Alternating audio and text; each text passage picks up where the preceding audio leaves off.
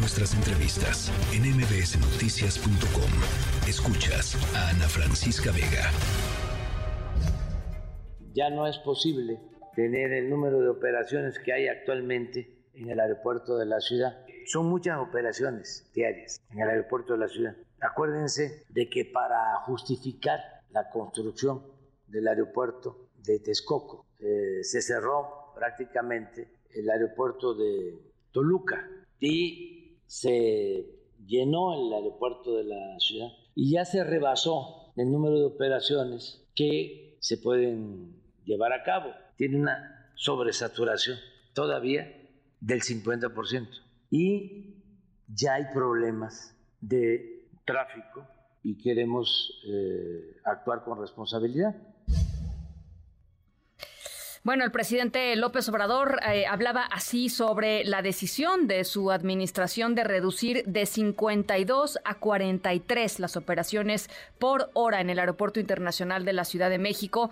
Ante lo que escuchábamos, dice, es una eh, sobresaturación del de, Aeropuerto Internacional Benito Juárez y a pesar del rechazo y de la, eh, pues, la consternación, francamente, de las aerolíneas, quien han, pues, han modificado, digamos, su forma de operar durante estos eh, cinco años eh, significativamente. leía hace ratito el comunicado de Aeroméxico que decía, bueno, ya nos redujeron, ¿no? Las operaciones una vez, nos ajustamos eh, y lo hicimos, pero ahora no podemos emitir una opinión porque tenemos que analizar seriamente cuáles van a ser las repercusiones eh, económicas de esta nueva decisión de la Administración eh, Federal. En la línea telefónica, el capitán Ángel Domínguez Catzín, presidente del Colegio de Pilotos Aviadores de México. Gracias, capitán, por platicar esta tarde con nosotros.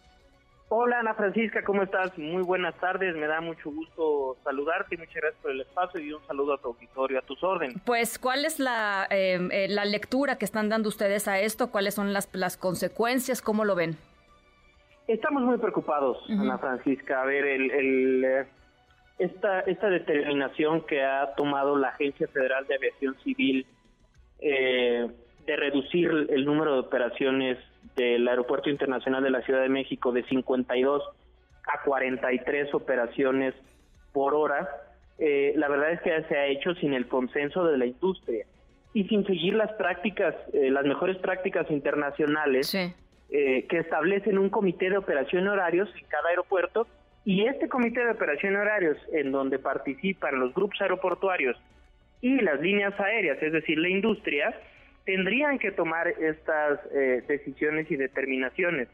Eh, y, esto no ha, no ha sido de esta manera, ¿no? Entonces, nos preocupa que se empieza a volver repetitivo este tipo de, de decisiones por parte de la autoridad aeronáutica en donde lamentablemente hay poco consenso con la industria y con los directamente involucrados. Ahora, eh, escuchaba yo declaraciones de, del propio director del Aeropuerto Internacional diciendo eh, esto no tiene nada que ver con la intención o lo que se decía por ahí, ¿no? De, esto es una, una, una intención eh, premeditada de, de, que se muden más operaciones al Aeropuerto Internacional Felipe Ángeles. Esto, dice la autoridad de Benito Juárez, tiene que ver solamente con un tema de seguridad. ¿Cómo lo ven ustedes? O sea, ¿ustedes consideran que hay un problema real de seguridad en el aeropuerto por el tema de la sobresaturación? A ver, eh, es que aquí hay que dividirlo un poco en partes y parcialmente yo estaría de acuerdo o estoy de acuerdo con el vicealmirante Tiscareño que por cierto ha hecho un gran trabajo en, la, en, el Aeropuerto Internacional de la Ciudad de México. A ver. O lo ordenado, ¿no? Exactamente, le ha puesto mucho orden. A ver, el tema de la infraestructura, las terminales, claro que son antiguas, la Terminal 1 es una terminal de ser que tiene más de 70 años, claro que, que se necesita remodelación, se le necesita dar mantenimiento, pero el día de hoy el vicealmirante Tiscareño no tiene lo que otros aeropuertos en México sí tienen, que es las ganancias del TUA. El día de hoy el AICM entrega su TUA a pagar los bonos de la cancelación del aeropuerto de Texcoco. Pues sí. Y entonces, pues por eso no puede darle mantenimiento y claro que entiendo al vicealmirante Tiscareño cuando dice, pues sí puede ser un riesgo el que haya mucha gente y que si ocurre algo, Dios no lo quiera, tomamos, tocamos madera todos, pues que sea complejo evacuar las terminales. Eso por una parte. Con respecto al lado aire, con respecto al espacio aéreo, que eso es algo que a mí me preocupó mucho del decreto, eh, que los servicios a la navegación en el espacio aéreo mexicano mencionaban eh, temas de seguridad en el espacio aéreo mexicano. Eso debo de decirlo muy contundente porque la sociedad mexicana merece que se le hable con la verdad.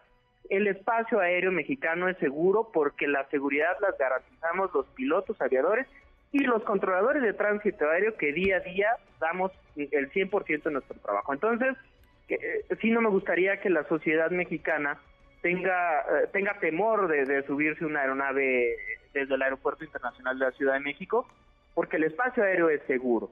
Entonces creo que hay que dividir los temas ¿no? en, estas dos cosas. Ahora, eh, eh, el, eh, decían también por ahí, esto va a poner mucha más presión nuevamente en el tema de la recuperación de la categoría con respecto a lo que a las normas, digamos, y, a los requerimientos que tiene la autoridad de, aérea de los Estados Unidos. ¿Te, parece, capitán? A ver, no, no está relacionado directamente, Ana Francisca, pero lo que sí podría ocurrir es una tensión innecesaria, ya así lo mencionaría yo, una tensión innecesaria con el gobierno de los Estados Unidos, puntualmente con la Federal Aviation Administration, la FAA. ¿Y por qué menciono esto? A ver, México tiene acuerdos y convenios bilaterales con otros países en materia de transporte aéreo. Si nosotros le quitamos en esta nueva reducción algún slot o un par de slots o tres o cuatro o los que o los que vayan a determinar y, que esa es otra pregunta quién sabe ahora quién va a determinar a quién quién va a poner slots no pero si supongamos que le quitamos dos o tres slots a las aerolíneas norteamericanas pues seguramente que eso podría tensar esta relación no está directamente relacionado no no lo está la la auditoría de la FAA eh, tiene que ver con otras cosas tiene que ver con seguridad operacional y cómo la autoridad mexicana vigila a los operadores mexicanos, pero pues vaya, si estamos hablando de un ambiente ya de por sí tenso por una auditoría, pues para qué tensarlo más. Eh, capitán, ¿algo más que quieras agregar que te parezca importante para el análisis? Mira, Ana Francisca, yo creo que, y la verdad es que eh, a, mí, a mí me duele esta parte, ¿no? Porque la aviación mexicana en los últimos meses da nota y no las notas que nos gustaría dar, ¿no? Yo considero que este tema muestra una vez más la necesidad de establecer una política aeronáutica de Estado para que las decisiones que afectan a nuestro sector se tomen bajo criterios técnicos y conforme a las mejores prácticas a nivel internacional que nos permitan tener a todos los mexicanos la aviación que nos merece. Bueno, pues ahí está la reacción del presidente del Colegio de Pilotos Aviadores de México, capitán Ángel Domínguez Catzín. Gracias, capitán, te mando un abrazo. Muchas gracias, Ana Francisca. Muy, que tengas buena tarde. Igualmente, muy buena tarde. Noticias.